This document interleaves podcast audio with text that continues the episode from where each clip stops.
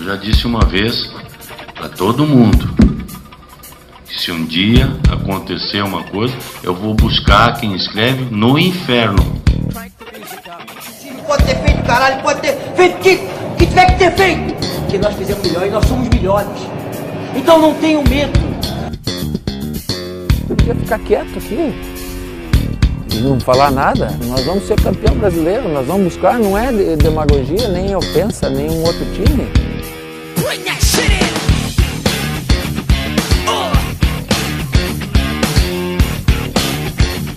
Bom dia, boa tarde, boa noite, bom momento, palestrinos de todo o Brasil e de todo o mundo. Está no ar mais um episódio do podcast Jardim Suspenso, o podcast de torcedor para torcedor do Palmeiras. Estou aqui com meus amigos de bancada, Igor Ricardo, Guilherme Risse e Jorge Gomes, para começarmos mais um programa e repercutimos a, a, o jogo do Palmeiras contra o Bahia no sábado. Então, eu queria que meus amigos dessem um oi aí para começar o programa. Vai daí, Gui. Bom dia, boa tarde, boa noite, meus queridos, é, minha rapaziada Alviverde e meus colegas. Muito feliz de estar com vocês mais uma noite de domingo. Nem tão feliz assim com o desempenho apresentado pelo nosso time, que iremos colocar aí ao longo do programa. E vamos que vamos. Uma boa noite aí ao Igor e ao Jorginho também. Boa noite, bom momento para quem está nos ouvindo, boa noite para a rapaziada da bancada. Estamos é, aí, né? Vamos repercutir, a gente já, a gente já sabe que está ficando repetitivo, mas a gente tem umas discussões que a gente gostaria de colocar de colocar aqui para vocês, para colocar o nosso ponto de vista, para debater um pouco. E, enfim, é isso. Fala tu, Jorginho. Bom momento a todo mundo que assiste a gente, seja de dia, tarde ou à noite, é, ou nem tanto assim, já que vão ouvir a gente falar de Palmeiras, que não é um assunto bom. Mas vamos, vamos ver aí que a gente tem umas coisas interessantes a falar aí para vocês não passarem tanta raiva, não vai ficar só no Palmeiras. Não. É, e eu sinto que a gente tem torturado o nosso ouvinte, né? Porque nenhum programa a gente faz com aquele astral positivo, apesar de dar algumas risadas, né? Mas enfim, é, hoje foi um desafio para montar o, uma espécie de roteiro para o programa, porque o Palmeiras empata ontem com o Bahia em 1 a 1 e se a gente pegar a gravação do, dos últimos jogos, por exemplo, do jogo contra o Atlético Paranaense ou do jogo contra o Fluminense, e colocar aqui, vai ser exatamente as mesmas coisas que a gente vai ter que falar, né? Porque é um time que não sai do lugar, ou pior, a cada partida que passa vem demonstrando mais fragilidades e piora no desempenho esportivo.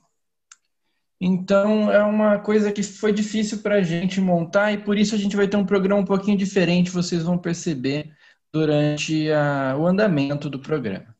Mas eu queria que o Igor, você, Igor, está convocado para dar uma perspectiva geral do que foi o jogo ontem do Palmeiras com o Bahia. Jogo que a gente teve 51% de posse de bola, três, cinco finalizações no gol, acho que foi um recorde do Palmeiras no campeonato. E... Foi um bombardeio alviverde. Bombardeio. O Palmeiras foi o, o, o, Blitz, o Blitzkrieg do Palmeiras ontem, que foi um negócio. e a gente fez uma pressão ontem que eu nunca vi na, na, na esse ano, pelo menos. Massacre. Eu queria que o Igor desse a perspectiva do massacre palestrino ontem para gente e comentasse aí então sobre o empate com a grande do Bahia, Roger X. Antes de mais nada, quem tortura o ouvinte, quem tortura o torcedor é o Palmeiras, não é a gente. A gente é uma mera resposta ao que acontece no clube, é uma resposta ao que acontece dentro do campo. É, eu já falei aqui uma vez que eu adoraria, eu sonho muito com o dia que a gente vai chegar aqui para falar sobre melhora, para falar sobre o time tá jogando bem, para falar sobre é, as nossas expectativas positivas para o futuro, mas infelizmente isso não nos é permitido, isso não nos é oferecido pelo Palmeiras. É, a gente entrou numa, numa, num estado de completa e absoluta, de completo e absoluto conformismo. Então a gente tem que analisar o pouco que tem, a gente tem que falar do pouco que tem. Né? E falando sobre o jogo, o Luxemburgo manteve a, a escalação que entrou no jogo contra o Santos, né? a exceção do, do Luiz Adriano, que estava jogando todo, sentiu um pouco físico. Ele, ele entra com, com Bruno Henrique, Patrick de Paula, Gabriel Menino na direita, o Lucas Lima, o Rony e o William. Né? E aí tentou manter, tentou repetir aquilo que foi feito contra o Santos. O Gabriel Menino pela direita, ele é uma. A gente sabe que é ruim, a gente sabe que dentro do que o Palmeiras tem jogando, tem. Dentro do que o Palmeiras tem jogado, tem sido muito negativo, tem sido é, prejudicial ao futebol dele, mas, mas é fácil criticar, eu também não gosto disso. Mas é porque, se você for parar para pensar, a gente não tem outro meia-direita, a gente não tem outro ponta-direita, um atacante pela direita que seja confiável para colocar ali. Então eu consigo entender o processo que leva o Lucha a fazer isso com o Gabriel Menino, porque é um cara que oferece uma segurança defensiva pro lateral, é um cara que é inteligente ofensivamente, né? Ele consegue se associar por dentro, mas o time joga muito mal. O problema não é o Gabriel Menino jogar pela direita. Né? Se o Gabriel Menino jogasse no time do Inter, no Cudê, ali onde joga o Bosquilha, ali onde joga o Edenilson, pelo, pela faixa direita do campo, ele jogaria bem. O problema é que o Palmeiras joga muito mal. O Palmeiras é um time muito mal treinado, o Palmeiras muito muito sem repertório, muito sem ideia, né? A gente via tentativas do Lucha de implementar uma ideia, mas na prática isso está cada vez mais nebuloso. E o desempenho do jogo contra o Santos foi positivo, assim como o desempenho do jogo contra o Ituano foi positivo, assim como o desempenho do jogo contra o Oeste foi positivo, o jogo contra a Ponte Preta foi positivo, contra o Guarani do Paraguai foi positivo, só que são pequenas, é, pequenas atuações que a gente consegue pincelar. Foram todos os jogos onde o Palmeiras desempenhou um bom futebol, a gente falou, pô, acho que agora vai melhorar, agora talvez a gente consiga progredir, mas não. No outro jogo o Lucha mantém o time, né, tentando dar sequência, mas aí o desempenho cai. Então é muito complicado falar sobre, sobre melhora, sobre progresso, sobre evolução. Né? A gente vê que o Lucha tem uma, uma, uma boa vontade muito grande em toda a coletiva. É, ele sempre tenta tirar algo de positivo, sempre né, defende os jogadores dele. Ele está certo em fazer isso também. Mas a gente está num estado de completo conformismo, porque a sensação que dá é que não vai acontecer nada, que o Lucha não vai sair, de que o time é, vai jogar bem uma vez, mal em outra, depois joga bem de novo, recupera o fôlego, depois vai mal de novo, e vai assim, vai assim, vai assim. E o nível do Campeonato Brasileiro tá tão baixo, tá tão péssimo, tá tão lamentável que mesmo assim a gente tá lá na parte de cima, no pelotão de cima, e vai brigar por Libertadores, cara. Se der muita, muita, muita sorte, a gente pode brigar até por um título de Copa do Brasil, sendo tiro curto. Por quê? Porque a gente tem o melhor goleiro do país, a gente tem uma dupla de zaga excelente, porque a gente tem os volantes da base no meio campo cumprindo muito bem.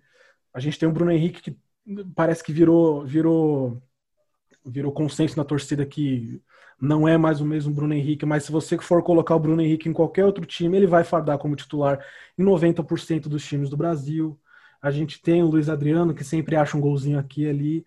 Porque tem um William no ataque que, embora esteja numa fase muito ruim, ele ainda corre igual um maluco, ele ainda vai achar um passe, uma assistência, como ele achou pro, pro gol do Patrick de Paula contra o Santos, ele ainda vai achar um golzinho aqui e ali. Porque é isso, o futebol brasileiro é muito ruim, o nível é muito baixo é muito fraco, não tem ninguém jogando bem, não tem ninguém desempenhando nada que seja muito espetacular, nada que chame atenção. E o Palmeiras sendo mais um desses, sabe, tendo um elenco nota 7, nota 8, na, na melhor das hipóteses, vai estar na parte de cima da tabela. E a gente tem uma diretoria que é uma analista de resultado, uma diretoria que não está nem aí com desempenho desde que o time não passe vergonha dentro de campo. Sabe? O, o sarrafo está muito baixo, muito baixo.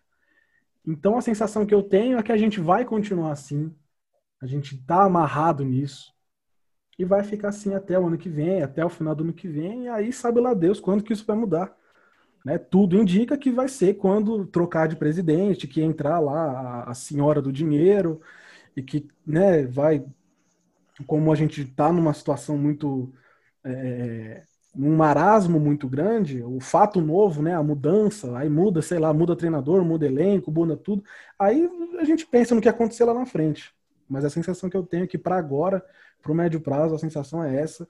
E eu sei que o time perguntou sobre esse assunto justamente por conta de um ponto que eu defendi no Twitter.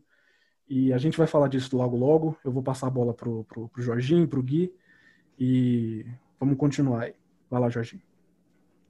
É, é, Jorge, antes de você entrar, é, vou comentar um negócio com você aqui. Sim. Uh, queria que você me, me, me fale o que você pensa disso. Quando o Lucha é, acaba o jogo contra o Santos, ele dá uma coletiva, né?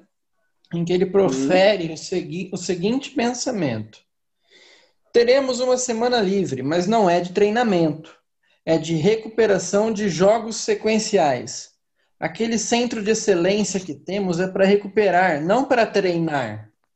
Eles já estão treinados, mas estão estafados mental e fisicamente. Que eles estão estafados mental e fisicamente é óbvio.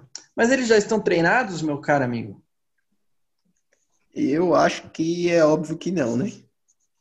A, a resposta curta é essa. Se for a resposta longa, é, acho que o Lucha tá deixando muito a desejar. Obviamente, ele não sabe o que está ele sabe que não está rendendo e está inventando desculpas. Ele inventa todo todo jogo, toda coletiva, ele fala que usou não sei qual jogador em tal posição porque ele precisava da função é, para o jogador fazer isso e aquelas desculpas de sempre que o time jogou, jogou mal porque jogou na retranca, jogou mal mais atrás, porque era a tática dele para ganhar o jogo, mas que no próximo jogo vai começar a jogar bem e esse momento nunca chega. A gente tem não tem um ataque, na verdade, né? A gente não tem um meio-campo e a gente tem apenas uma defesa que, como acho que foi o Jean Odd que citou no linha de passe ontem, é mérito total do time do Filipão, que é a defesa Luan e Gomes que realmente. E a gente também tem sorte de ter o melhor goleiro do Brasil, né? Que é o Everton. Mesmo falhando ontem, não vai tirar, não vamos tirar os méritos de tudo que já fez e pela segurança que passa no, na baliza do Palmeiras. Mas a gente tá ganhando só ganhando, empatando. Não, não estamos perdendo, na verdade, só pela hierarquia. Porque é óbvio que o Lucha não faz um bom trabalho. É óbvio que ele não treina o time, pelo menos não parece. E também é óbvio que ele não assistiu os jogos dos adversários. Eu estou aqui com o computador aberto na coletiva dele após esse jogo contra o Bahia e ele falou isso aqui sobre o Inter. Escutem. Sobre o jogo contra o Inter, a expectativa é boa. Jogo difícil. O Inter joga com uma marcação muito forte, joga reativo mas tem uma transição ofensiva muito forte. Temos que ter cuidado, mas, não, mas nossa equipe estará preparada para, para fazer um grande jogo. Ou seja, o cara está falando que o Inter é, joga de forma reativa, então acompanhando o futebol brasileiro ele não está, né? Ou ele deve estar tá achando que por, por Cudê ser argentino e ser técnico do Inter, o Inter deve estar tá jogando argentino ou outra coisa e ele não está acompanhando porque não é possível isso, velho. Eu, eu, tô, eu tô indignado. Ontem eu fiquei com raiva. Vocês viram no grupo lá. Falei para vocês que eu, eu não vou negar aqui, não. Eu torci pro Bahia empatar o jogo porque o Palmeiras não merecia vencer esse jogo. É possível. Não, não tô falando que o Bahia fez uma ótima partida, não. Que longe disso, o Bahia fez uma partida terrível. Mas o Palmeiras não foi muito, muito diferente. O Palmeiras não foi bem no jogo. Eu acho que durante a maior parte da partida, inclusive, o Bahia foi melhor que o Palmeiras, principalmente o Palmeiras. Conseguiu achar um gol ali, como sempre, né? Parece que Deus está dando risada da nossa cara. Mas a gente conseguiu achar um gol, só que dessa vez a gente não saiu com a vitória. E uma coisa que alguém falou no grupo foi que a gente tom... não vi no Twitter que a gente tomou empate em quase todos os jogos do Brasileirão, né? Que no único que a gente não tomou foi porque a gente fez o gol nos acréscimos. Eu acho que é a gente achou o gol nos acréscimos, na verdade, né? Eu acho que é isso. Palmeiras não mostra nada, evolução nenhuma. É triste ver esse time jogar e é triste esse rumo lamentável, patético que a gente tá vendo. É, e o Lucha, que sempre foi um técnico muito ofensivo, né? É um, ele está montando um Palmeiras que tem uma dificuldade tremenda de marcar gols. E ontem o narrador falou um dado que é impressionante, que mais de 80% dos nossos gols são feitos no segundo tempo. Depois daquele, e aí eu começo a lembrar, geralmente depois daquele abafa que o Luxemburgo faz, quando o Palmeiras faz três ou duas ou três substituições de uma vez e pega jogadores é, fisicamente mais descansados para enfrentar a defesa de um adversário, né? Então é uma coisa muito estranha que tem acontecido com o Palmeiras, que seria estranha se a gente já não entendesse os motivos, mas para a gente está bem claro. E se o Gagliotti tivesse o mínimo de conhecimento de futebol, ontem o que ele viu das arquibancadas, ele tomaria atitudes bem drásticas, né? Mas, mas é o que é... eu falei, mas rapidinho, Thierry, mas é o que eu falei aqui, né? É a questão da gente vencer na hierarquia. A gente troca os jogadores, temos bons jogadores no elenco, e os jogadores entram descansados contra times mais fracos, a gente acaba fazendo gol mesmo. Acho que é isso, não é treinamento, não é nada, é óbvio isso. É assim, né? O Lucha, ele parece que ele, ele entendeu essas cinco substituições como parte da estratégia para ganhar o jogo dele. O que eu acho um pouco triste, né? Porque se um time tem que depender de substituição para vencer, é, com Cinco. toda, né? O time poderia vencer sem necessariamente ter necessidade de substituições, mesmo que elas fossem feitas, né? Mas Gui, é, ontem o Bahia empata quase aos 50 minutos do segundo tempo. E perguntado sobre, o, o Vanderlei responde que faltou para o Palmeiras malandragem para segurar o resultado. É, eu tinha pensado sobre isso lá no jogo contra o Corinthians, na final do Paulista. Naquele jogo, sim, talvez tenha faltado um pouco de malandragem, né? Que o Gustavo Scarpa ele pegou uma bola no meio-campo e deu um chutão para frente para ninguém. Se ele segura mais cinco segundos aquela bola ali, provavelmente o João nem teria sofrido pênalti, né? Mas você acha que o que tem faltado para o Palmeiras é malandragem mesmo? Você concorda com o Lucha? É, então, para começar, é, só pegando, eu acho que amanhã, então, já que o Lucha não treinou semana passada, amanhã os jogadores vão ter um intensivão de malandragem para ver se eles seguram os próximos resultados, né? Já que tomou empate em três deles.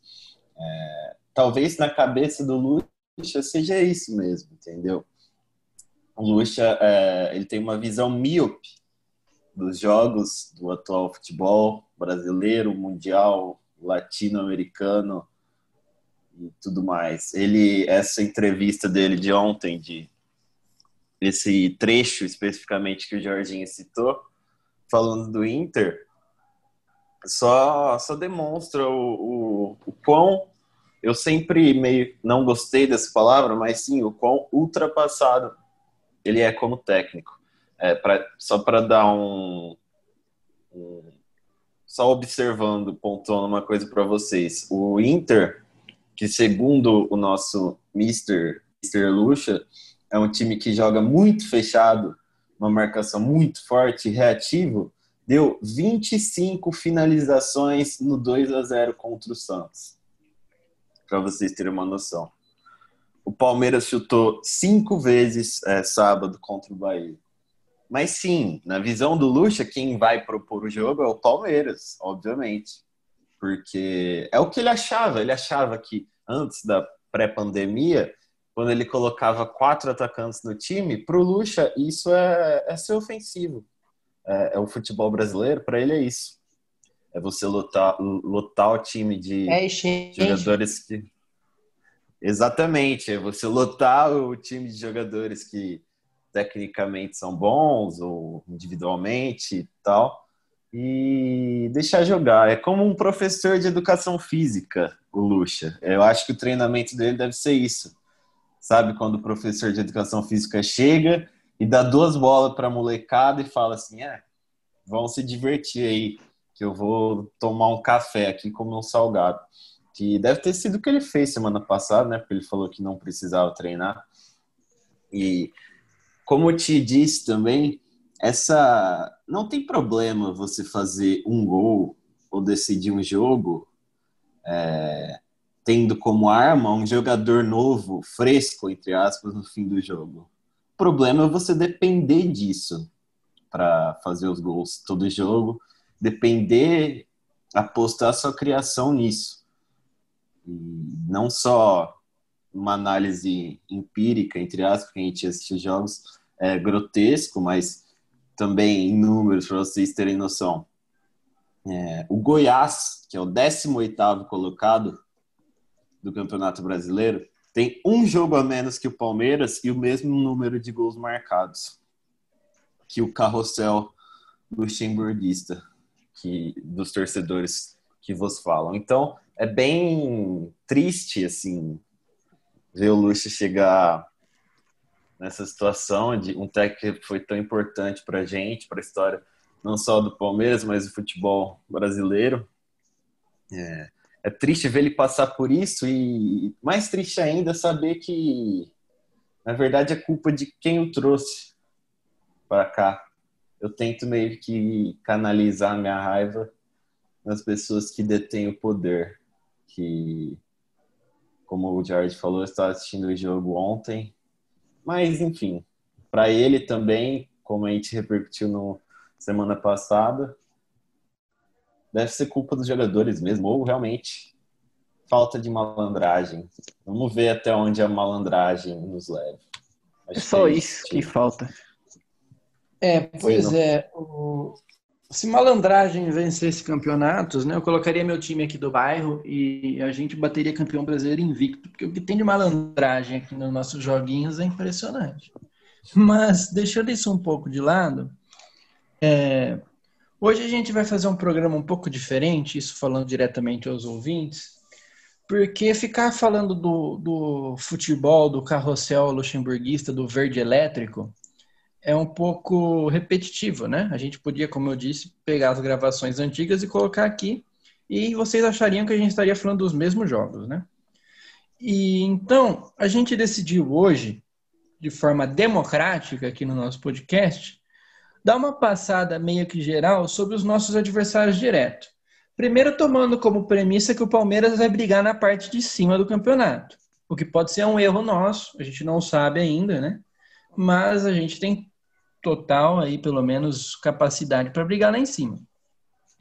Então, hoje o Palmeiras ele se encontra em sexto lugar. À nossa frente estão Inter, São Paulo, Vasco, Fluminense e Atlético Mineiro.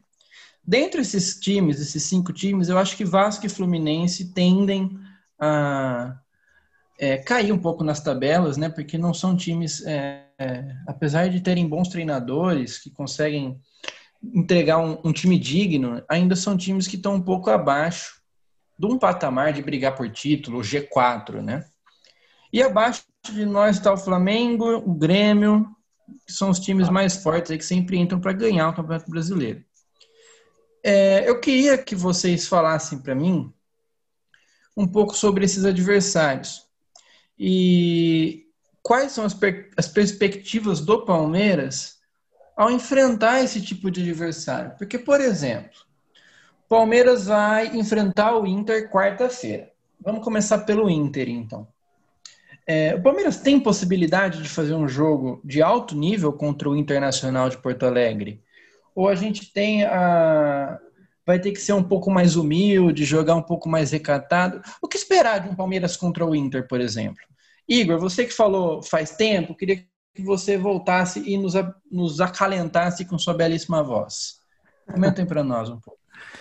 Eu penso que, não, antes de mais nada, antes de eu começar a falar o que eu acho a respeito do jogo, a gente está comentando dentro do que a gente enxerga como ponderável.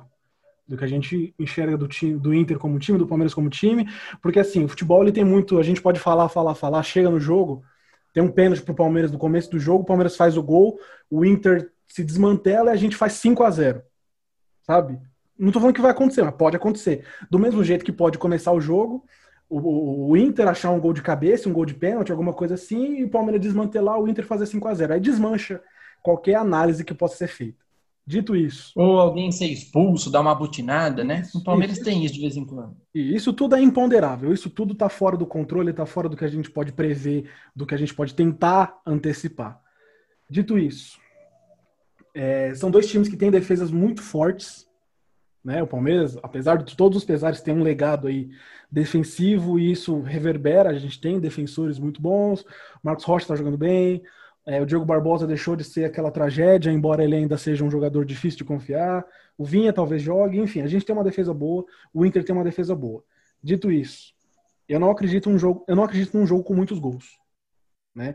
Eu penso que o Inter vai ter a bola mais do que o Palmeiras, porque ao contrário do que o Lucha pensa, o Inter usa da fisicalidade do Patrick, usa da fisicalidade do Edenilson, usa da fisicalidade do Rodrigo Lindoso, do Vitor Cuesta para ter sempre a bola. O Lucha olha para isso e vê um time defensivo, vê um time cheio de volantes, um time, um time muito, muito brucutu, muito é, é, é que dá muita porrada, que marca muito forte, qualquer coisa que ele possa pensar nesse sentido. Ele reduz o Inter a isso. Quando não, o Inter usa dessa, desse elemento físico para ter a bola, mas junta esse elemento físico com a qualidade desses jogadores que eu já citei, mais a qualidade de um Bosquilha, de um Thiago Galhardo, é, Agora o D'Alessandro voltou porque o Guerreiro está machucado. Talvez o Abel Hernandes já estreie, né? Que é o novo centroavante, que é um cara que, que vem para substituir o Guerreiro, que tem muita qualidade, que pode dar muito bom no Inter. Então eu acredito que vai ser um jogo onde o Internacional vai ter a rédea da situação. É, o Palmeiras, eu não vou dizer que o Palmeiras vai, vai jogar no contra-ataque ou que o Palmeiras vai se retrair para tentar surpreender o Inter de alguma maneira. Não, eu acredito que o Palmeiras também vai tentar se impor. Mas dado que o Inter é um time mais bem treinado, é um time que usa melhor das qualidades físicas e técnicas dos seus jogadores, eu imagino que o Inter vai ter mais a bola, vai ter mais as ações do jogo, vai conseguir criar situações com mais naturalidade do que o Palmeiras consegue criar, porque a gente sabe que o Palmeiras é aquela aquela coisa de sempre ficar buscando acelerar pelos lados e, e pouco jogo por dentro, por mais que o Lucas Lima agora tenha venha a ter sequência. E vai ganhar quem, quem, quem fizer por onde, quem tiver um trabalho mais lapidado, quem tiver um treinador com ideias mais claras, quem tiver um time que sabe mais o que, o que fazer quando tem a bola, o que fazer quando não tem a bola. A gente sabe que o Palmeiras é muito limitado nesse sentido. Sabe? Pode ser que a gente ganhe, pode ser que a gente consiga neutralizar toda essa qualidade do Inter com os jogadores que a gente tem e consiga é, é fazer o resultado num lance fortuito, consiga fazer o resultado numa bola parada, enfim mas eu acredito que vai ser muito difícil. Não vou dizer que o Inter vai ganhar, porque eu confio muito na qualidade defensiva individual dos jogadores do Palmeiras. Eu confio no Gomes, confio no Luan, confio no Everton, mas eu acho que é muito pouco provável que a gente vai conseguir superar o Inter dentro do que a gente tem visto. Dentro do que a gente tem visto, o Inter é muito, mas muito mais time do que o Palmeiras. Pode Ô, Jorge, na nossa frente também tá um time lá de Minas, do seu xará, Jorge Sampaoli. E o Galo ele começou bem o campeonato, né? Ganhou alguns jogos de forma seguida, ganhou do Flamengo, ganhou do Corinthians de virada, num jogo que foi assim é, absurdo no volume de jogo do Atlético.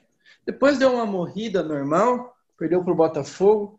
Por ser início de trabalho do Jorge Sampaoli, parece ser um pouco normal. A gente viu como que foi aqui no Santos, né? ele sofreu algumas goleadas e mesmo assim conseguiu fazer um time que fosse competitivo ao, dado o elenco do Santos. O Atlético, então, uhum. é um adversário que, eu, que nós vemos aqui como um adversário que vai brigar ali na parte de cima da tabela. O que falar desse Atlético de Jorge Sampaoli, o seu xará, Jorginho?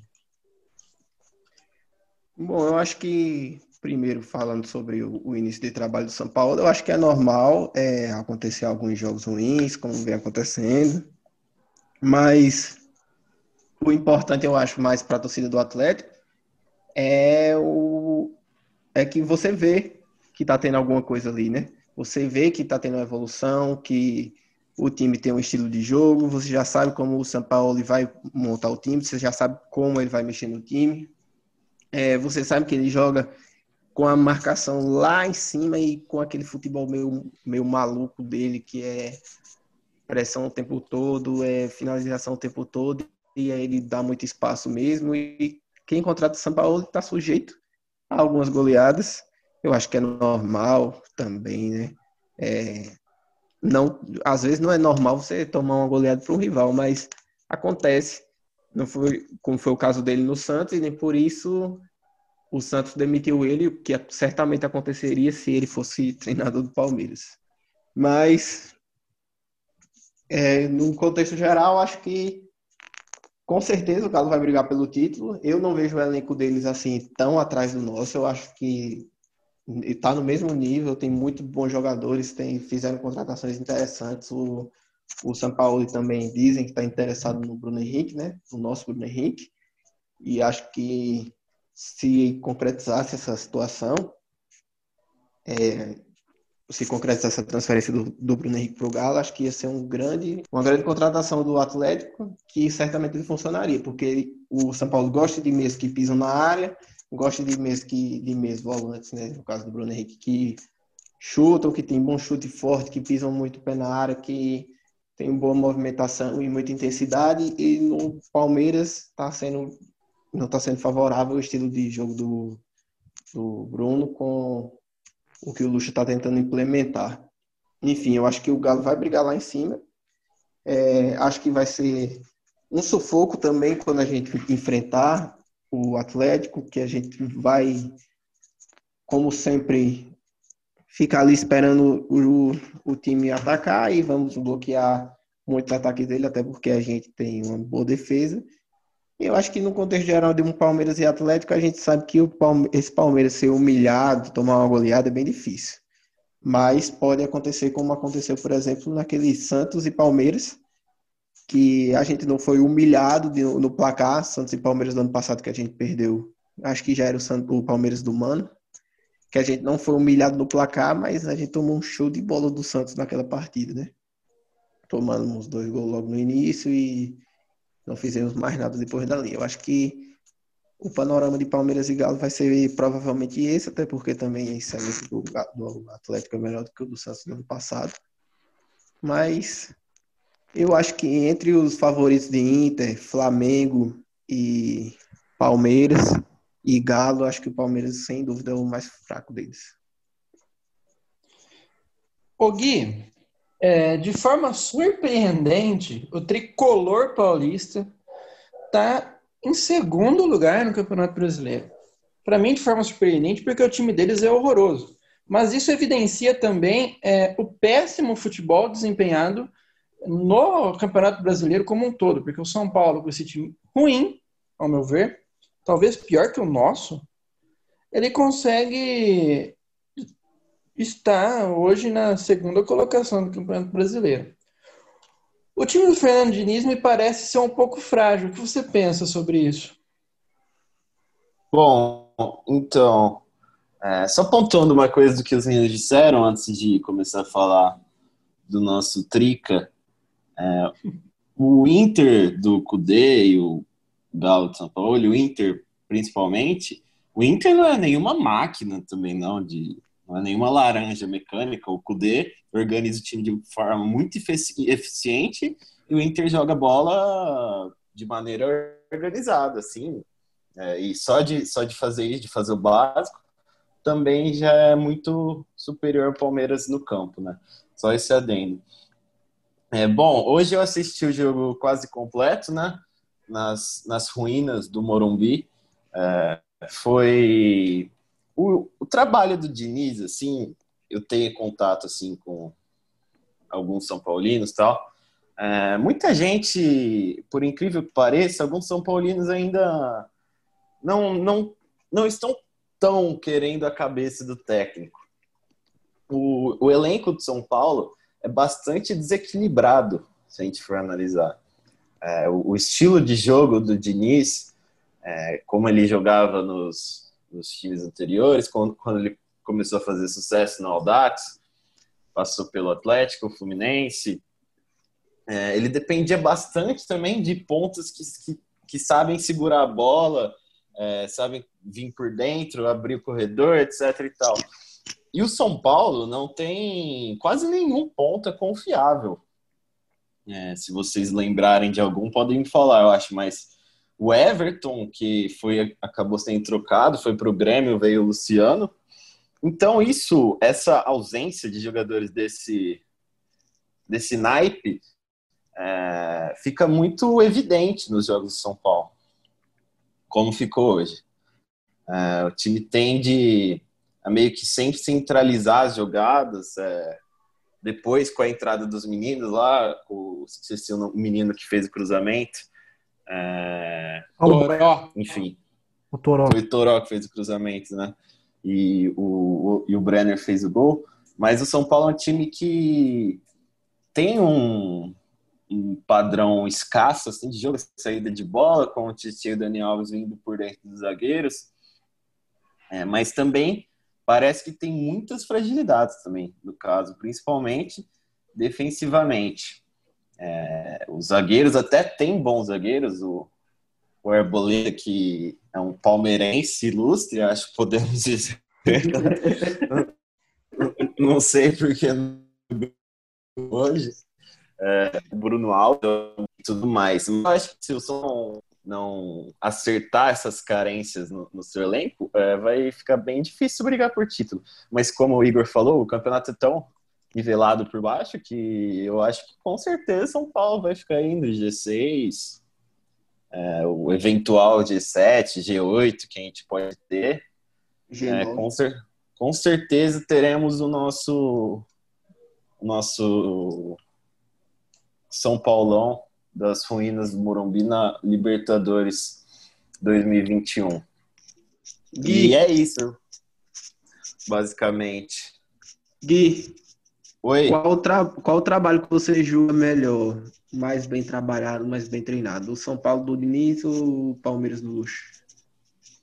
Cara, falando em campo, o Diniz tem muita dificuldade também em meio que mascarar essas, essas carências do time e, uhum. e, tudo mais. Mas eu acho que eu gostaria, óbvio, não tô falando de título, óbvio que eu gostei. O Palmeiras foi campeão do Corinthians, pô, a gente comemorou, ficou feliz. Mas eu acho que em questão de campo, me agrada muito mais é, ver o time de São Paulo jogar, mesmo sendo às vezes uma, uma zona, um microcosmo aí de uma pelada, mas é, agrada muito mais ver o time do São Paulo do que o do, o do Palmeiras. Eu queria deixar uma coisa, uma observação emoção, né?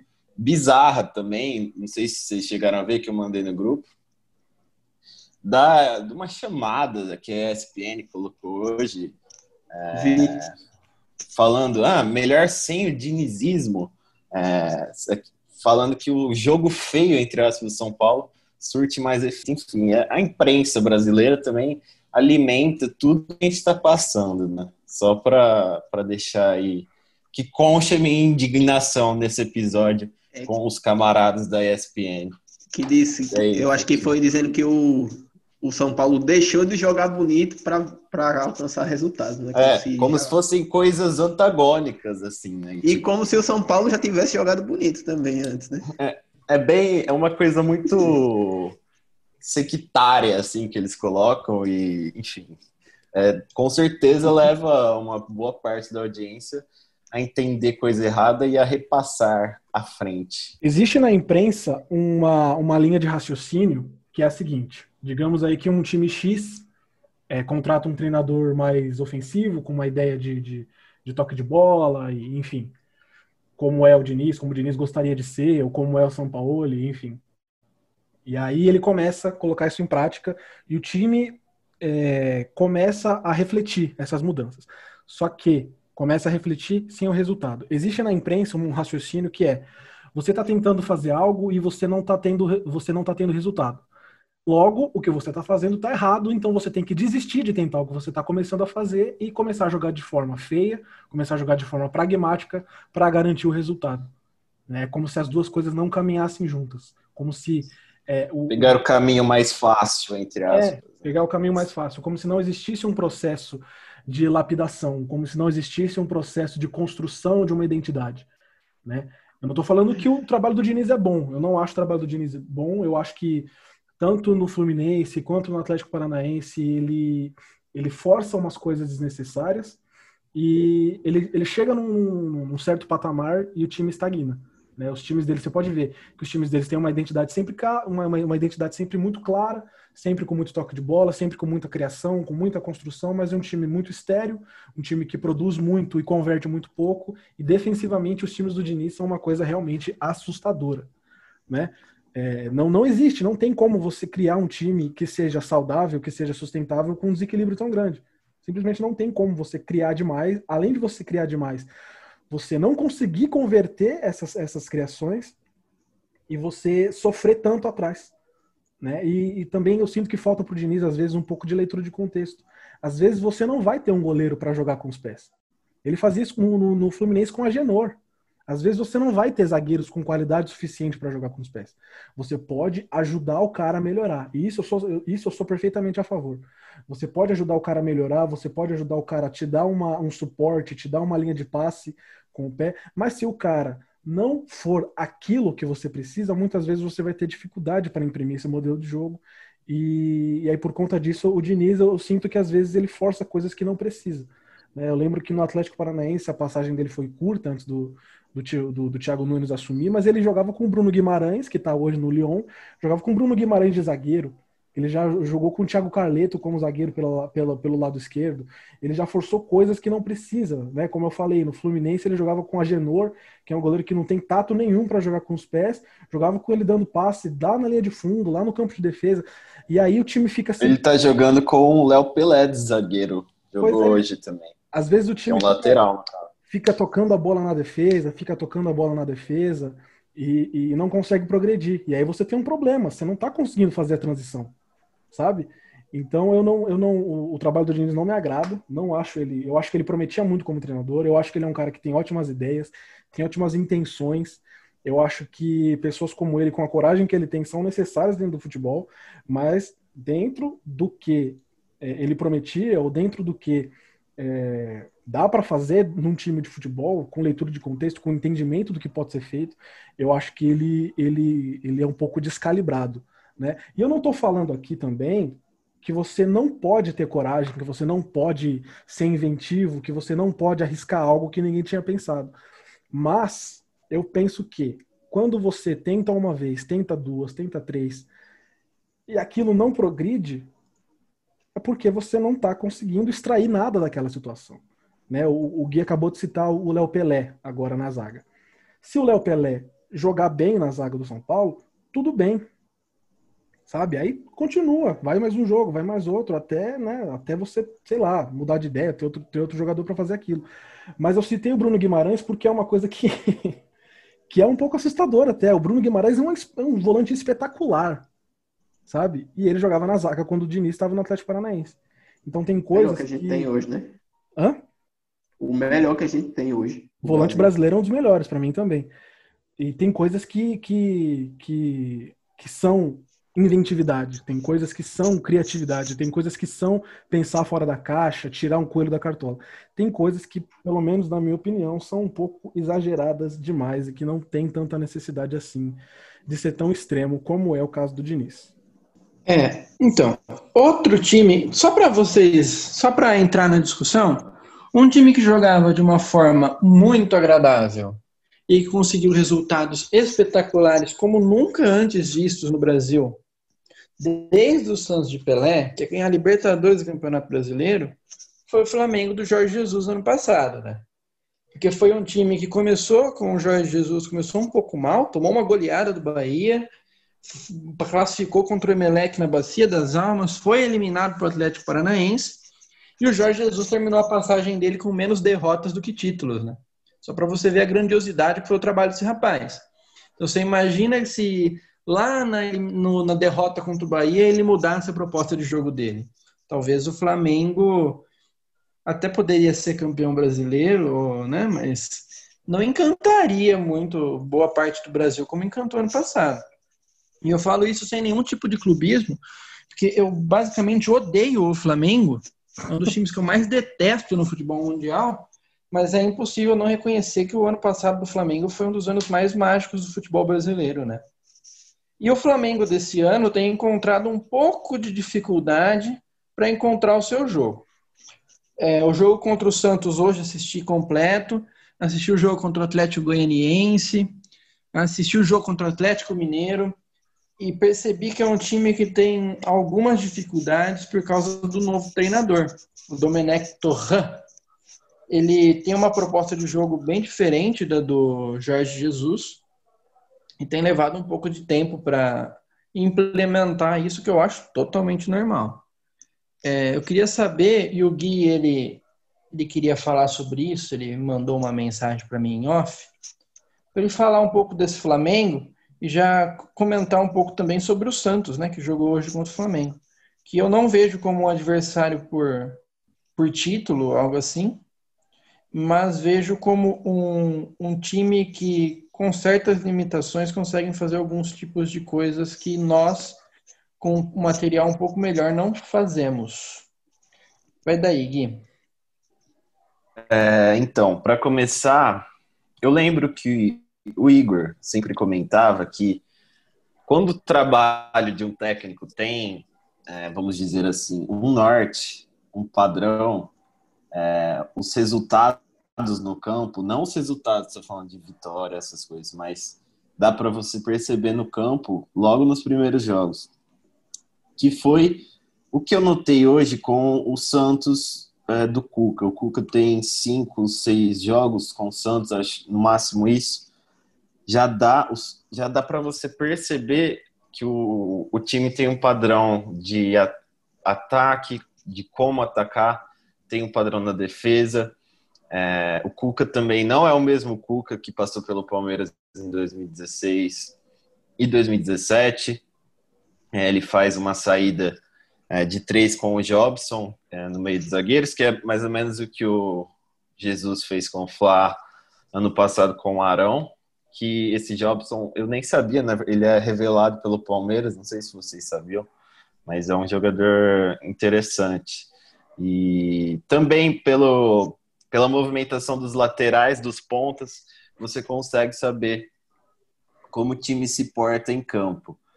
E com mais, acho que a gente está em setembro, não, agosto, quase setembro, tá bom, tudo bem, teve a pandemia, mas o Lucha deve ter, enfim, muito mais jogos que o Cuca e a gente ainda também não sabe é, o que o time quer em campo, é, como o time vai agredir o adversário, é, quais são os pontos fortes do time do Palmeiras, a gente não tem.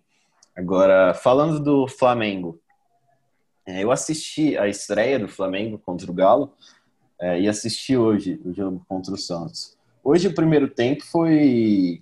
O Flamengo estava meio confuso em campo.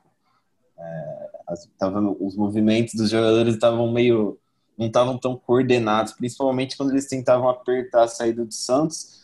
O Santos se livrava com um pouco de facilidade é, no meio do campo, com o Pituca, com o Carlos Sanches até pelas laterais. É, tanto é que o Santos, no primeiro tempo, é, seria um golaço né, do Raniel, é, não sei, o Tia assistiu, não sei o, o Jorge Igor, que foi anulado pelo VAR, é, uma jogada do Marinho, o passe do Pará. O segundo gol do Santos, que, enfim, acho que não cabe a nós comentar é, a atuação do, VAR, do Varmengo hoje no, no jogo, né?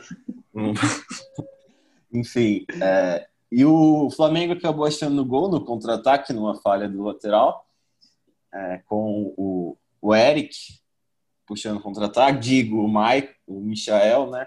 Que não tem muita diferença mesmo, e o, e o Gabigol fazendo gol. Mas o Flamengo, ele, além da, da, das variações táticas, são diferentes, dá para a gente perceber, sim, um, é, coisas mais claras também no time do Flamengo. O, o, ele começou hoje com o Gerson de primeiro volante, Thiago Maia tem recebido mais chance. É, depois, no fim do jogo, ele emulou um 4-1-4-1 na marcação, jogou meio sem centroavante é, definido. É, ele tem, o técnico do Flamengo, com certeza tem um norte, tem um padrão.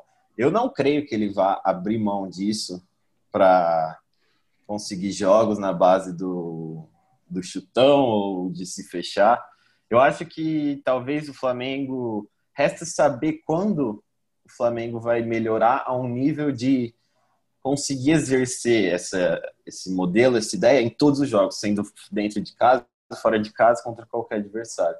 Talvez o Flamengo demore muito para atingir esse nível, talvez nem dê tempo, talvez o, Domi seja demitido antes, porque a gente sabe como é o Brasil. Talvez seja mais rápido do que a gente pensa, e talvez eles consigam engrenar e recuperar os pontos perdidos aí no começo do campeonato. É, não é um time que joga tão bem quanto o Inter, por exemplo, agora, mas enfim, eles têm um, um baita elenco que, por mais que ele tenha variado bastante entre os jogadores, é, o Arrascaeta ficou de fora no outro jogo, hoje o Everton Ribeiro começou no banco. É, não dá nunca, independente do técnico, para se duvidar que o time do Flamengo vai brigar pelo título, no mínimo por um G6. É isso. Eu queria falar um pouco a respeito de Flamengo e Santos também, se vocês me permitirem. Vou dar permissão. É, antes sobre o Flamengo, eu, eles são um exemplo perfeito de duas coisas. A primeira é a importância do trabalho de um treinador, a importância das ideias que esse treinador carrega, porque o Jesus pensa o futebol de um jeito, o, o Domenech pensa o futebol de outro jeito completamente diferente, mas os dois têm uma ideia ofensiva de jogo. E aí entra o segundo fator que eu ia falar existem maneiras diferentes de você ser ofensivo. A gente ouve o Lucha falar: ah, eu quero um time que dê espetáculo, quero um time que jogue para frente, quero um time que não sei o que, não sei o que. Como é ser ofensivo? De que forma? Qual que é a ideia de jogo? Qual que é o plano que você tem?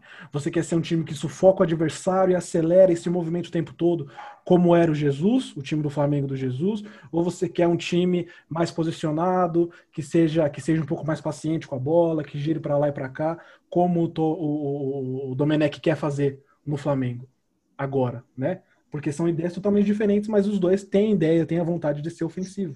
Sobre o Santos, como resultado engana, né? O Santos perdeu para a gente, foi pior que o Palmeiras. O Palmeiras jogou melhor que o Santos. E o Santos hoje contra o Flamengo engoliu o Flamengo o jogo todo, cara. Fez dois gols impedidos, bem anulados. O VAR deu o showzinho dele, é, enrolou, quebrou o ritmo. Mas o, o, o, Santos foi muito mais time que o Flamengo. O gol do Flamengo saiu num contra-ataque bobo que o Santos cedeu por idiotice, por uma, um erro individual do Felipe Jonathan lá. Saiu contra-ataque o Michael achou o Gabigol, saiu gol. Mas o Santos foi mais time que o Flamengo o jogo todo. O Santos já joga num 4-3-3 é, perceptível. A saída de bola ela é feita, como o Gui falou, com o Jobson afunilando, é, afundando entre os zagueiros, é, dando mais liberdade para o Sanches e para o Pituca circularem e para fazer aproximação. Quando o Soteudo corta para dentro, você já vê o movimento do cara que está no meio campo, seja o, San, o Sanches, seja o Pituca, para fazer uma, uma aproximação para oferecer apoio. O Felipe Jonathan já cai no ombro dele para fazer o corredor. Quando ataca do outro lado, o Pará faz a mesma coisa com com o Marinho, que é um ponta canhoto que puxa para a perna esquerda para chutar para o gol. O Raniel, que é um, um cara que o Cuca está tentando recuperar, é um centroavante de mobilidade, mas também que entrega muito fisicamente. O Cuca deve ter o que no, no Santos? Uns 5, 6 jogos. E você já sabe. Sim. Você já percebe, você já identifica, você já vê. Só uma observação do nível dos jogadores também. Se estou Felipe Jonathan, Pará, que são jogadores que é, acho que os nossos laterais são muito melhores o Pituca também não tem uma facilidade imensa com a bola e o Cuca consegue fazer o time jogar de uma maneira organizada. Né? Sim, porque o cara não precisa ser um craque, o cara não precisa ser o Pelé, não precisa ser o, o, De Bruyne, não precisa, você não precisa ter os melhores jogadores do planeta, você precisa saber enxergar o que, que cada um te oferece. Né? E aí, Aí entra uma coisa também em relação ao Lucha, que ele roda o time e roda e roda e roda com argumento de que quer testar, de que quer dar oportunidade para todo mundo, não sei o quê. O Cuca, nesses poucos jogos aí, ele já testou o Alisson como, como primeiro volante, ele já testou um meio-campo com o Jean Mota, ele já testou o, o, Marinho jogando de um jeito, já tentou o Marinho jogando do outro, e, e ele já fez testes, micro testes, pequenos testes em situações de jogo, em situação é, de treino, o time já tem jogado ensaiada, ele já conseguiu sentir o que, que, cada um oferece, sem precisar de ter um elenco espetacular, e criou um padrão, criou um modelo, o time já consegue jogar em casa, ter volume de jogo, consegue ser ameaçador ao adversário, consegue criar oportunidades, mas aí como o Santos perdeu para o Palmeiras e o Santos perdeu para o Flamengo, é, as pessoas ainda olham torto, ainda duvidam do, do que o Cuca pode fazer. O Cuca é maluco, o Cuca é um cara imprevisível, é um cara difícil de trabalhar, tudo isso é verdade. O trabalho do Cuca no, no, no, no São Paulo foi ruim? Foi ruim, mas a diretoria do São Paulo não é muito diferente da nossa. O trabalho dele no Santos não foi lá, não foi lá espetacular na primeira passagem, mas para mim, na minha opinião, também não foi ruim não. Né? O Gabigol teve uma situação. Inclusive, ele pega o Santos na zona do rebaixamento Sim. entrega o Santos na primeira parte da tabela. Pois é, o, eu lembro que o Gabigol estava numa seca muito grande e ele teve um trabalho individual de, de, de conversar e de recuperar o Gabigol. É, eu lembro do jogo em 2018, no, no, no, Campeonato Brasileiro, no, contra o Palmeiras no Allianz Parque, que o Palmeiras começa melhor, faz 2 a 0 o Cuca mexe no time assim, com uma mexida, o Santos veio para cima, fez 2 a 2 empatou o jogo, ia virar, se a gente não consegue fazer aquele gol lá com o Vitor Luiz de falta. O Santos estava muito melhor que a gente, o quê? O Cuca é um cara que consegue mexer no brilho dos jogadores, que consegue mexer no, no, no, mental do elenco, consegue criar padrão, consegue criar um modelo de jogo. Ele tem todos os problemas dele fora do campo, isso eu não vou, não vou negar. Teve, teve aqui, teve no Santos, teve no São Paulo. Mas ele é um treinador que entrega, ele é um treinador que consegue produzir times, ele consegue criar padrões, ele consegue é, é, elaborar algo num período de, de tempo muito curto. E aqui no Brasil isso é indispensável. É, o Santos é um time que não não não está acima da gente na tabela neste momento, mas se o Cuca conseguir continuar progredindo em cima do que ele já começou a fazer, o Santos tem tudo para terminar o ano melhor que o Palmeiras. Eu não tenho dúvida disso. E olha que o elenco deles não é melhor que o nosso de jeito nenhum. Tá certo. É, Igor, agora eu tenho um assunto pessoal com você, porque essa semana você, no nosso grupo particular aqui, você mandou para nós e você vai ter que se explicar sobre isso. Que está fechado com o Luxemburgo, que o Luxo não deve, não pode e não vai cair, e que ele tem que continuar o trabalho dele até o final do Campeonato Brasileiro. E ano que vem também. Exatamente. Abra abraçou o projeto, velho. Calma aí. Você, você realmente abraçou o projeto? O que está acontecendo? Explica isso para nós. Então, vamos lá. É, primeiro que essa, essa minha postura, ela é puramente pragmática. Isso não quer dizer que eu acho que o trabalho está bom, não quer dizer que eu vejo evolução, e isso não quer dizer que eu não ache que, que outro treinador faria melhor, porque eu acho. Mas é pragmático, porque assim, eu não estou falando, eu não estou baseando a minha análise no que eu gostaria que acontecesse. Eu estou baseando a minha análise no que eu vejo, entende? E assim, eu falar que eu estou fechado, que eu estou fechado, seria dizer que eu apoio, que eu acredito, que eu acho que vai melhorar. E isso eu admito que eu estava errado, porque a minha escolha de palavras foi ruim, porque eu tinha acabado de ver aquele documentário que saiu na TV Palmeiras, do título paulista, e o Lucha, eu acho que é, não é não é uma pessoalidade minha, eu acho que todo mundo aqui gosta muito da pessoa do Lucha gosta muito do, do, do personagem e dele na, na, na preleção. E a gente, a gente sabe que ele é respeitado internamente, a gente sabe que ele é um cara que os jogadores gostam, até a, a, aquele bando de velho chato do, do, do, conselho respeita, pode não gostar, mas respeita. Ele é um cara que tem as costas muito largas, as costas muito largas, perdão. É um cara que conhece muito o Palmeiras.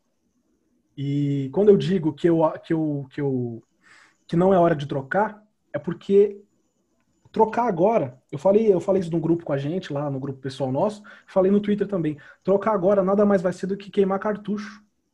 Porque a gente pode colocar um treinador melhor aí.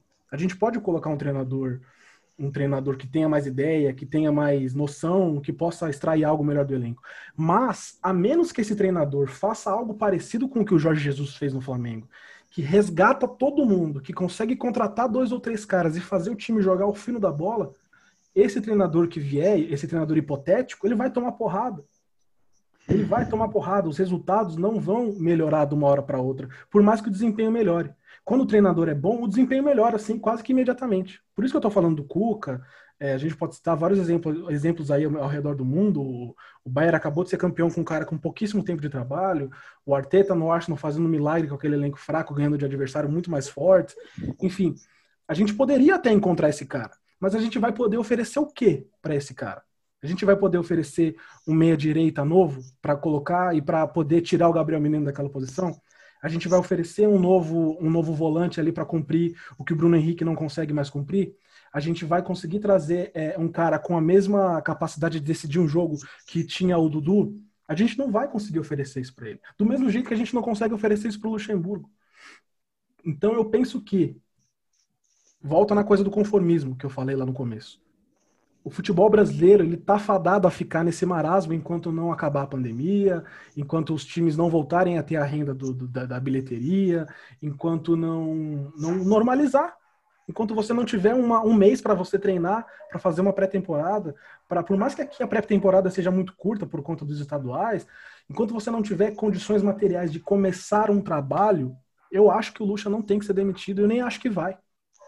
Porque é, é, é perda de tempo. É perda de tempo. A gente não tem algo muito melhor do que isso a oferecer para treinador nenhum sabe? E quando eu falo que é, é pragmático da minha parte pensar assim, é porque eu sei que o Maurício Gagliotti, eu sei que, que o Anderson Barros, por mais que eu acho que o trabalho do Anderson Barros seja venha sendo importante até aqui. Eu sei que esse comitê gestor de futebol e todo, todos os, os conselheiros lá e todo mundo que está envolvido no futebol, ninguém vai pensar em começar um trabalho agora e entender que um treinador não tem que sair ganhando tudo. Ninguém vai começar a mudar a mentalidade de entender que um processo de integração com a base ele tem que ser mais profundo e necessário. Ninguém vai aceitar e abraçar as ideias de um, de um treinador gringo que está que, que tá acostumado com hierarquias totalmente diferentes, com processos totalmente diferentes dentro de um clube. Então, visto que o Luxemburgo nada mais é do que um escudo, visto que o Luxemburgo nada mais é do que as costas largas que ele tem, a gente não vai achar outro cara que consiga preencher esse espaço do mesmo jeito que o Luxa preenche. Sabe? E, é, e aí eu repito, gente, eu tô falando isso baseado na realidade, não no que eu queria. O que eu queria é que a gente desse sorte demais. Queria, queria que é, eles resolvessem lá que o Lucha não estava trabalhando legal, ele saísse com dignidade, não precisasse ser goleado, não precisasse ser eliminado, não precisasse ser humilhado para ir embora. Eles apertassem as mãos e falassem: beleza, agora a gente vai procurar um caminho diferente, agora a gente vai procurar uma ideia diferente, agora a gente vai fazer algo diferente. O Gagliotti nos prometeu isso tudo no final do ano passado, quando tomou um não do São Paulo e quando deu errado a negociação, eles foram atrás do escudo. Então não tem como eu esperar algo diferente disso. Não tem como eu, eu, eu, eu ter expectativas em algo diferente disso, porque aí eu estou pedindo para me frustrar, sabe? E eu, eu, repito, eu vou bater nessa tecla do conformismo. O futebol brasileiro vai ficar assim nesse estado de lamentação por muito tempo ainda. É muito pouco provável que o nível técnico vá subir do jeito que estão todos os times a gente vai ver o Inter jogando um pouco melhor e faturando com isso, o Atlético jogando melhor e faturando com isso. É, talvez alguma surpresa, eu falei bastante do Santos, talvez o Santos surpreenda, não sei. É, e olhe lá. E olhe lá, o Palmeiras não vai sair disso por muito tempo ainda. O São Paulo, a diretoria simplesmente fechou completamente todo o canal de comunicação externo com a torcida para não ter que lidar com pressão e vai continuar com o Diniz. Se o Corinthians mandar o Thiago Nunes embora, o Corinthians vai contratar quem, pelo amor de Deus? Eles vão contratar o Mano Menezes e voltar no que eles faziam há 10 anos atrás? Não vão. Então não é só a gente. Sabe? Eu sinto muito de estar tá usando os outros para nos pautar. Eu sinto muito, mas não é só a gente. Como eu falei, a gente vai ficar em quarto, vai ficar em quinto, a gente vai jogar Libertadores, sabe? É o que tem para hoje. Infelizmente é o que tem para hoje. É duro falar isso. Me incomoda, é muito pesaroso falar isso. Falar que, olha, gente, vai demorar para a gente voltar a sentir prazer assistindo o Palmeiras jogar. Infelizmente vai. Infelizmente vai. Eu queria muito que fosse diferente. Eu queria muito que fosse diferente. A importância que eu vejo no Vanderlei hoje lá dentro é por ser a pessoa que ele é, por ter a história que ele tem, por ter a experiência que ele tem, por saber ouvir uma besteira da imprensa e lidar de boa, por saber ter tato com torcida organizada, por ter tato com a patrocinadora, por ter tato com o conselheiro, porque nenhum outro treinador no universo, além do Felipão, que já foi chutado, vai conseguir fazer isso do mesmo jeito que o Luxemburgo faz sabe? E aí, continuando na, na, questão do pragmatismo, a gente muito dificilmente, sendo o Palmeiras, do jeito que o Palmeiras é e sempre foi, dificilmente a gente vai mudar. Dificilmente a gente vai, vai traçar um caminho diferente.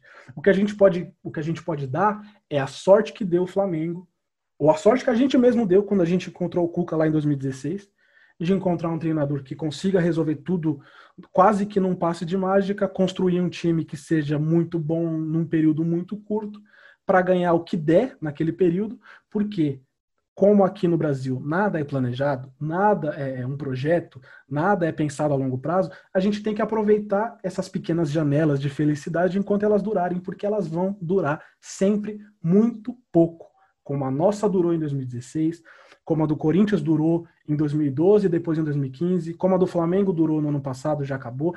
A gente tem que, a gente, aqui no futebol brasileiro, a gente tem que se contentar com isso. Porque para que o futebol brasileiro comece a mudar, a gente tem que exigir, e não só enquanto palmeirenses, enquanto qualquer torcida de qualquer time do Brasil, enquanto pessoas que gostam de futebol, a gente tem que exigir uma ruptura completa com esse tipo de processo que acontece aqui sempre. Sabe? E aí é utopia da minha parte, aí é maluquice da minha parte. Aí parece que eu estou falando de uma coisa que não existe, né? Tanto não existe que a gente se apaixona por futebol europeu cada vez mais, a gente se vicia em futebol europeu cada vez mais, que sim, tem muito mais dinheiro do que aqui, mas sim, também investem em inteligência, em projetos a longo prazo, em treinadores com ideias diferentes, investem em preparação física, investem em, em, em é, modernização tática, investem em tudo de mais é, é, progressista que tem dentro do esporte. E aqui no Brasil não, aqui no Brasil a gente fica igual um cachorro correndo atrás do próprio rabo. Entende? E é por isso que eu tô entre muitas aspas fechado com o Luxemburgo. Por mim o Luxemburgo no meu mundo ideal, aqui na minha cabeça, por mim o Luxemburgo, como eu falei, já teria ido embora, a gente já já teria encontrado um treinador novo. Mas não é o caso e não vai ser. Eu sinto muito, dói muito falar. Tomara que aconteça, tomara que eu esteja errado, tomara que daqui dois, três meses eu venha aqui para falar que eu estava errado e que deu tudo certo. Mas infelizmente eu não vejo isso acontecendo. Igor, eu queria é, fazer uma é. só uma pergunta hipotética ao Igor, já que ele citou o Thiago Nunes e, o Diniz também. É, hoje, domingo, entram num bar Gagliotti, Leco e Andrés e eles decidem, vamos fazer um rodízio entre os nossos técnicos. E cai o um. Diniz. Cai o Diniz do Palmeiras. Você aceita ou não? Não. E o Thiago Nunes? Eu teria alguma curiosidade, porque o Thiago Nunes trabalhou com Veiga, trabalhou com Rony, trabalhou com Tapetinho. Eu teria curiosidade, eu não vou mentir. Mas eu também não preferiria muito, não entre os treinadores daqui de São Paulo, todo mundo vai ter que pensar fora da caixa e, e ter um estalo de genialidade para sair do lugar, porque caso contrário a gente está muito no mato. E agora eu pergunto a todos vocês: se hoje, hoje, 30 de agosto de 2020, momento que estamos gravando o programa, a diretoria do Palmeiras, por um milagre, demitisse o Luxemburgo e falasse assim: Palestrinos de todo o Brasil, estamos atrás de um treinador jovem, inovador, que pensa o jogo de forma ofensiva, que traz né, novas características modernas ao futebol do Palmeiras. E esse treinador é Rogério Ceni.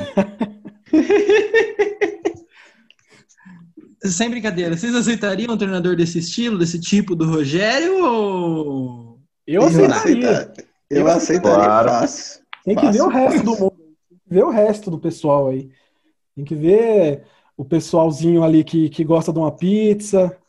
Tem que ver o pessoalzinho ali que gosta de uma de uma festinha, tem que ver, tem que ver. Eu aceitaria, eu, Igor Ricardo dos Santos, aceitaria, tem que ver o resto. Eu abraçaria também, sem dúvida nenhuma. Prefiro, mas nesses requisitos que você propôs, eu prefiro o, o prof. Thiago Mota, velho, para revolucionar isso, futebol brasileiro. É, futebol total, futebol torto, futebol do avesso no, no é, aos nossos 272. Ouvintes, aos nossos ouvintes, pesquisem Thiago Mota 272 no Google, só para vocês entenderem do que a gente está falando. É uma piada é uma interna. Piada. Exatamente. Grande Mas, estado. galera, então, assim, é, uma perspectiva para o Palmeiras, então, pelo que a gente tem falado aqui, é um time muito parecido, na mesma situação, pelo menos, do, do Flamengo, né? Tentando aí, jogando muito abaixo do que pode jogar, só que o Flamengo ainda oferece algum tipo de perspectiva. O São Paulo está abaixo de nós. E Inter e Atlético Mineiro provavelmente acima, né? É isso que a gente tirou por aqui, certo? Certo. Certo. Beleza. É, então, galera, é, a gente não tem muito mais o que comentar, porque essa semana foi um pouco um pouco vazia, né, em relação a conteúdos palmeirísticos. Queria que vocês dessem a palavra final, então, e a gente se despedisse do nosso amado público. Vai daí, Jorge. Bom, valeu aí, galera, pelo, por mais um, um dia de paciência e aguentar a gente falando sobre esse time desgraçado, né, que é o Palmeiras. É, Contamos com vocês para os próximos programas. No próximo, provavelmente, a gente vai ter um convidado que eu não vou falar aqui quem é, mas é um cara que eu acho muito interessante na torcida, que provavelmente vocês já conhecem. E é isso. Vamos torcer aí para esse time dar um jeito. Eu discordo completamente do Igor quando ele fala que tá fechado aí com o Luxemburgo até a temporada 2025, né? Que ele falou no grupo. Mas eu acho que ele tem que cair, eu acho que ele tem que cair agora, se eu acho que é um desrespeito com quem está desempregado ter o Luxemburgo ter um emprego. E... e... Parabéns, Paulo Guedes. É isso. Parabéns, Paulo Guedes. Você conseguiu isso. Feliz agora, irmão. É, acho que não tem jeito não, acho que tem que cair mesmo, acho que não tem para onde fugir, o Palmeiras tem que derrubar a luxa urgente não importa como. Por favor, jogadores, rachem o elenco. Torcendo aqui para o Felipe Melo já começar a soltar um áudio aí, se oferecendo para outros clubes e reclamando da marcação do Lucha, porque não existe mais usar Felipe Melo como zagueiro em 2020 ele cair. Vai, Gui. É, queria me despedir dos senhores. Muito agradável é, mais esse episódio com Vossa Senhoria. E, enfim, espero que a gente. Tá ficando meio repetitivo falar isso, né? Mas tudo bem. Espero que no próximo episódio a gente possa vir aqui e falar sobre campo e bola que o Palmeiras não tem apresentado faz muito tempo. Então é isso, um abraço a vocês e aos nossos ouvintes. É, eu queria só antes fazer um pedido para todo mundo que está ouvindo. Um pedido assim para a gente tentar manter uma relação um pouco mais saudável, um pouco mais sensata. É, a gente está vivendo um momento muito difícil, muito chato, o time está muito estranho, o time não está jogando bem, está sendo muito é, é, pesaroso assistir, né? Tá sendo, a gente às vezes acaba assistindo meio que por obrigação.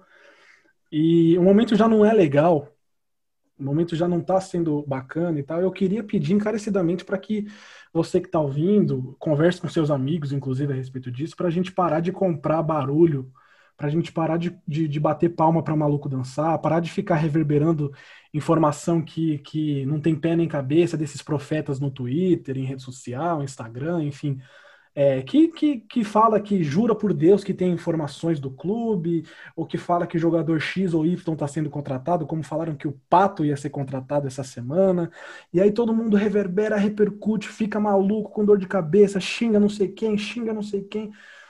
Caras, a gente tem fontes de informação mais do que suficientes e confiáveis para se nortear. Sabe? A gente tem setoristas, gente séria, gente que trabalha, gente que né, faz por merecer seu trabalho, seu salário, né, co é, cobrindo o clube diariamente, enfim. Vamos é, é, é, tentar dar um pouco mais de moral para esse pessoal, vamos tentar respeitar o trabalho sério de quem trabalha sério e não ficar alimentando esse tipo de, de, de loucura, esse tipo de insanidade que só gasta o nosso tempo, gasta o nosso psicológico, deixa a gente com mais raiva de tudo e de todos. É, nosso tempo está acabando aqui já na chamada. É, queria agradecer mais uma vez por todo mundo que ouviu, que teve paciência. A gente sabe que tá chato, a gente sabe que tá desgastante, a gente sabe que é um momento de merda que a gente vai ter que ter muito, muita paciência para passar por isso, mas a gente já passou por coisa pior. Né? Fica aqui meu agradecimento mais uma vez e semana que vem a gente está de volta. Faço das palavras do Igor as minhas palavras, como de todo podcast.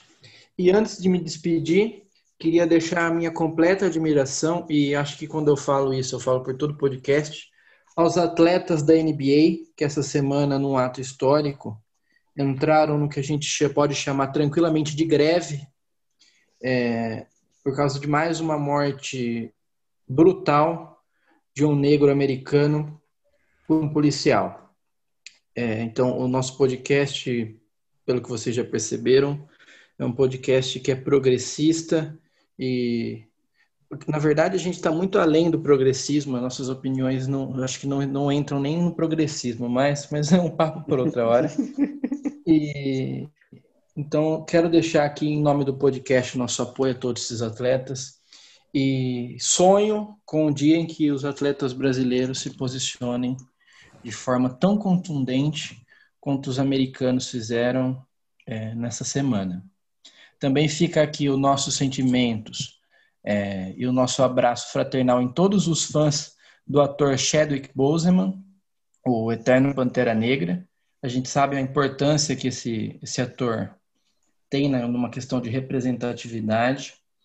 Então fica o nosso abraço a todos os fãs e esse tempo horroroso que a gente está passando. Isso não, não tem nada a ver com o Palmeiras em si, mas todo mundo sabe que lá fora o mundo está um pouco complicado esse momento horroroso vai passar e a gente vai poder se abraçar muito ainda. Então, fico por aqui, um grande abraço e a gente se vê no próximo programa. Beijos!